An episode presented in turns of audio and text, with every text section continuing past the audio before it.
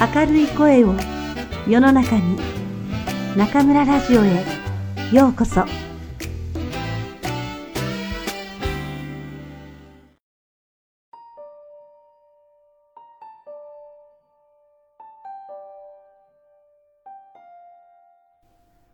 あなたに送る人生の薬箱。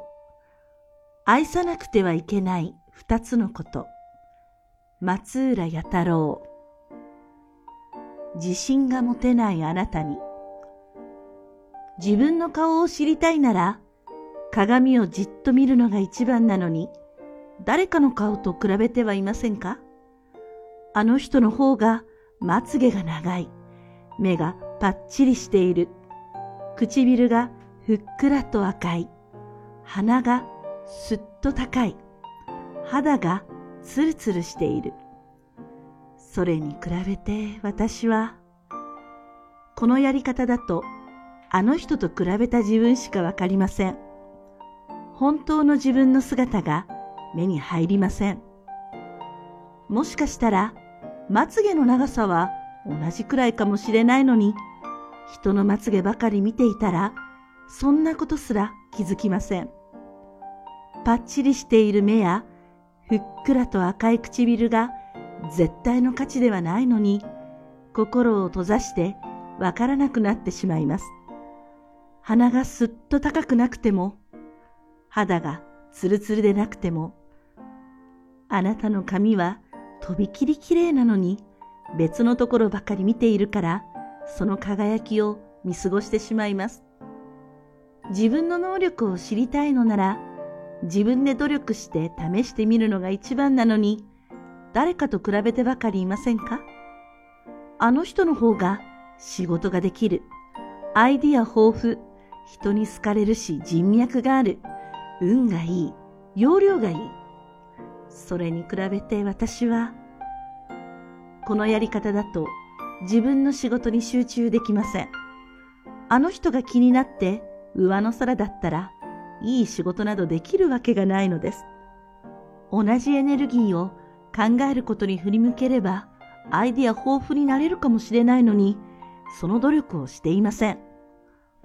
あの人は人に好かれていいな、と誰かを妬んでいる人と付き合いたがる人はそういないので、自分から人脈を壊してしまうことに。また、はためには運がいい、容量がいいと映る人ほど必死で頑張っていることを周りに見せないものです。他人より劣っているという不安と寂しさを抱えている人はないものねだりをしています。見方を変えると大層わがままな人とも言えます。なぜなら外見にしても内面にしても僕たちはみんなそれぞれ違うものを持っているから。他の人が持っているものをあなたは持っていないかもしれませんが、あなたが持っているものを他の人は持っていません。人が持っているものを欲しがるのは人間の習性ですし、みんなと同じに安心する心理は誰にでもあります。誰かがおもちゃを持っていれば自分も欲しがり、みんなが着ているからと同じような服を着て、誰かに負けないように同じレベルの学校に入り、といったことをします。大人になっても、友達が家を買ったから自分も、と思う人だっているのです。しかし、すべてをみんなと同じにできることなどありません。いつも羨ましかったあの人と同じ顔を手に入れても、今度は別のあの人の顔になりたくなります。人が持っているものは永遠に手に入らない。この事実を受け入れれば自分が持っている宝物が見えてきます。自分らしさとは神様にもらった果物だと考えてみましょう。神様がくれる果物は一種類で自分の手で持てるだけというのが決まりです。あなたがもらったのはリンゴ。しっかりと硬く赤く輝いていて、かじると果汁がほとばしる素晴らしい果実です。爽やかな香りまでします。それなのに、私が持っているのはたった一つのリンゴだけ。あの人はもっとたくさん持っているのに、と羨ましくなるかもしれません。確かにあなたの友達は手の中にたくさんの果物を持っています。しかしそれはたくさんのラズベリー。一つが指の先くらいの小さな実です。柔らかくてルビーみたいに可愛らしい。口の中に甘酸っぱさが広がる素晴らしい果実です。それなのに友達は、私は小さなラズベリーしか持っていない。あの人は大きなリンゴを持っていて羨ましいと感じているかもしれません。神様のルールは自分に与えられた果物を大切に味わおうというものですが、ラズベリーが食べたいと思いながらリンゴをかじったら、せっかくのリンゴの味がわかりません。リンゴが欲しいと思いながらラズベリーを握りしめていたら、柔らかな実が潰れてしまうことだってあります。人と自分が同じになろうということ自体が無理なのに、ないものねだりをして悩んでいたら苦しくなるだけです。自分に与えられた果物は人に与えられた果物と絶対に取り替えられないのだから自分の果物を味わうのが一番です。あの人みたいになれない自分はダメかもしれない。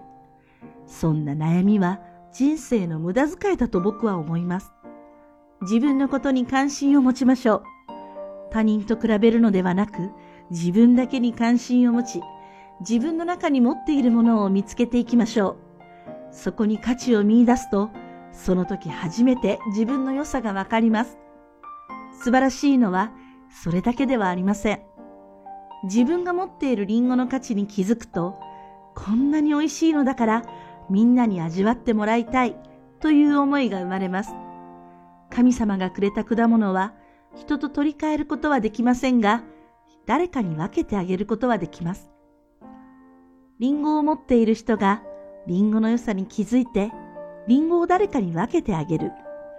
ラズベリーを持っている人がラズベリーの良さに気づいて、ラズベリーを誰かに分けてあげる。こうした世界の方が、みんなが同じ果物を持つ世界より、よほど豊かだと僕は思います。自分の持っている良いところは何かを考えて、それを大切にする。その良いところを誰かのために役立てられないか考えてみる。認めてほしいあなたに、こんなに頑張っているのに認められない。あなたも認められない不安と寂しさを抱えてはいませんか？努力しても評価されない。やっていることが誰にも気づいてもらえない。私を認めてくれていない。様々な職場でよく耳にする悩みです。認められていないと感じているのなら、まず何を認めてもらいたいのかを考えましょう。私を認めてほしいというのは仕事の世界ではタブー。人間として認められることと仕事について認められることは別の問題です。仕事で認められるには結果を出さなければなりません。厳しくてもこれが仕事のルールです。結果は出せませんでしたが、目に見えないところでこうした努力をしています。こんな風に考えて頑張っています。もしも僕にこんなことを言ってくる部下がいたとしたら答えは決まっています。目に見えないところでの努力は素晴らしい。素晴らしいことは認めるけれど仕事としての評価はできない。もしもその答えに不満を漏らす部下がいるとしたら多分こう答えます。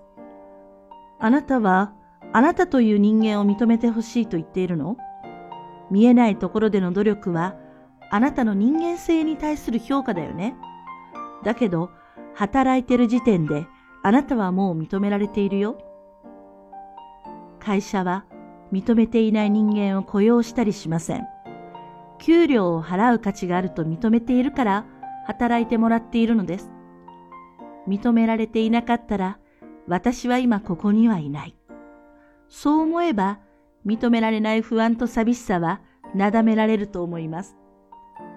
仕事の場に人間として認められることを持ち込まない。男性でも女性でもこれは覚えておいた方がいいでしょう。なぜなら、認める、認めないには基準があり、それは会社によって異なります。ある会社では意見をはっきり言い、数字に強い人を評価するでしょう。別の会社はよく気がついて協調性がある人を評価するでしょう。部署によっても上司によっても評価の基準は違います。それに自分自身の価値を重ね合わせてはますます不安と寂しさが募るだけです。仕事以外でも他人の評価について知っておいた方がいいことがあります。他人に評価される場合、100%認められ、受け入れられるということはありません。丸があれば罰もある。あの人のここはすごいけれど、あそこはちょっと、というのが当たり前なのです。100歩譲って、仮にあなたをファンのごとく絶対的に認めてくれる人が100人のうち50人だったとしても、残る50人は全く認めてくれないのが世の中のバランスだと思います。認められない不安と寂しさの延長線上に出世できない不安と寂しさがあります。今は男性と同じように女性が働く時代ですから男女を問わず出世を願う人はいるでしょう。その願いは悪いことではありません。あくまで僕の主観ですが、会社に就職して会社員になるのであれば、その会社の社長になることを夢にすべきだと思っています。その会社が好きで一生懸命に働こうと思うならトップを目指して当然だと思います。また、出世してお金が欲しい、権力が欲しい、社会的な地位や信用が欲しいという人がいても一向に悪いとは思いません。そういった目標もあるでしょうし、お金や権力をモチベーションにする人もいるでしょう。大切なのは自分がしたい出世なのかということ。誰かと比べてこの人より上になりたい。世間一般よりワンランク上がいいと競争していないかということです。僕にしても若い頃には同じくらいの年の人と自分を比べてあの人の方が活躍している、成功しているなどと考えたこともありました。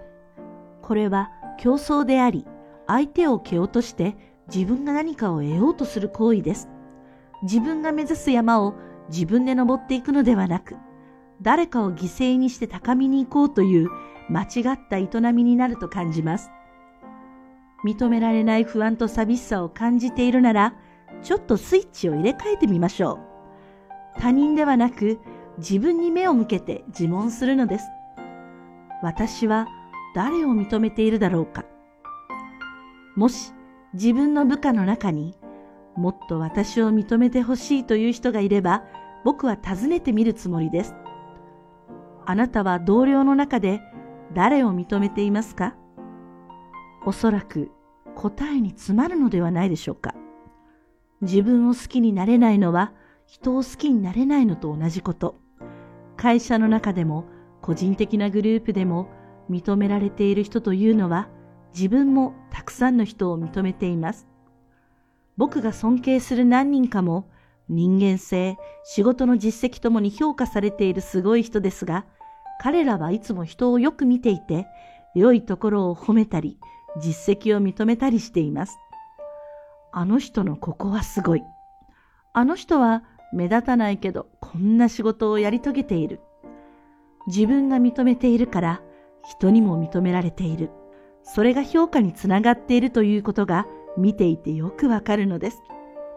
自問してみて、認められている人がすぐに挙げられないなら、まず人を認めることから始めましょう。うちの会社には尊敬できる人なんかいない。あいつはすごいけど、運がいいだけだ。周りの人をこんな風に嫌い、見下しているなら、その態度があなたを認められない人にしてしまっているのです。人を悪く言うのは自分に自信がない証拠。つまり自分自身が自分を認めていないことになります。